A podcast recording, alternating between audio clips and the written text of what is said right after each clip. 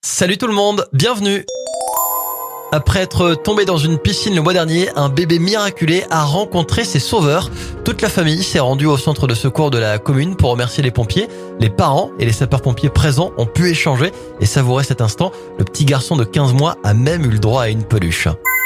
Pour tous les joueurs de tennis, bonne nouvelle, une start-up a mis au point un petit dispositif ingénieux à fixer sur le bas de sa raquette pour ramasser les balles sans se baisser. Alors pour le moment, le dispositif est en cours de brevetage. On a hâte qu'il soit euh, commercialisé.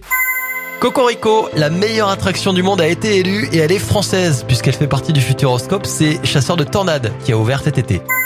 Et on termine avec une bonne nouvelle pour les fans de la Starac alors que l'édition 2022 n'est pas encore terminée. TF1 prévoit déjà une nouvelle saison de la Star Academy l'année prochaine. Le casting ouvre samedi prochain juste après la finale.